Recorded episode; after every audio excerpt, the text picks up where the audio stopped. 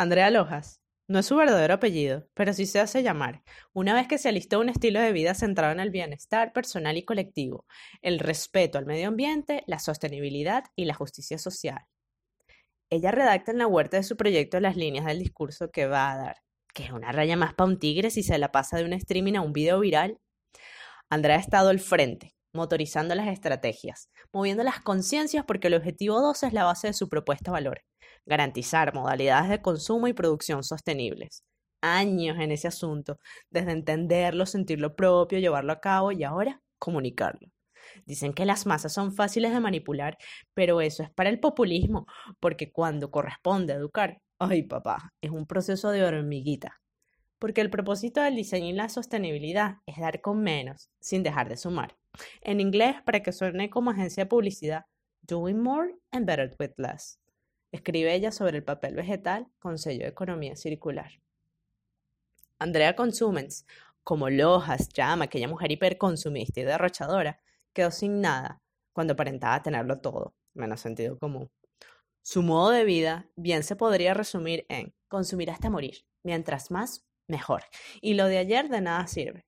Filosofía que extrapoló a su negocio y juntó con falsas promesas y etiquetas cazabobos la calidad por el piso, una fabricación grosera, las cuentas turbias. La señorita creía que se estaba comiendo el mundo, ¿o sí? Lo cierto es que la avaricia la hizo crecer como la espuma, pero su ceguera la hundió. Ella misma se alzó, ella también se destruyó. Llena de señalamientos y demandas por un mercado defraudado, sin su cuota de felicidad objetual, sin su entrada efectivo diario, ni su práctica de desechar lo útil, estaba en medio de todo su desplome, desorientada, triste y vacía, en el silencio del negocio que ella hizo florecer. vaya metáfora tan sarcástica. Andrea llegó a ser consumens a punta de nefastas prácticas y vacíos existenciales. Tuvo un paréntesis en su vida, en el que volvió a su apellido de pila, reconoció los errores, aceptó la pérdida, aprendió de desprendimiento y cambió su forma de pensar y obrar. Andrea llega a ser Lojas por un estilo de vida en armonía con la naturaleza, el bienestar emocional y colectivo, y para su satisfacción personal, un buen cash. Sigue escribiendo. He enrumbado mi camino, mas sigo en el terreno del comercio, pero del comercio justo. Ya no soy una loca descarriada, solo loca. Ríe y sigue. Describe su nueva propuesta que promueve la cultura y los productos locales, en alianza con hacedores y artesanos de su ciudad.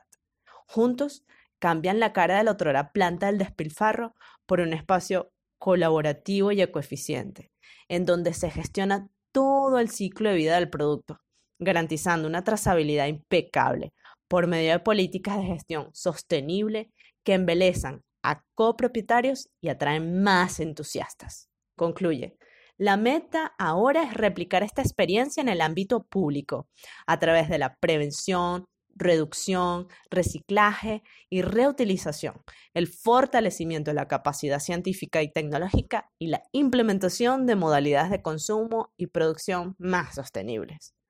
Creo que esta gestión será de lo más bonita.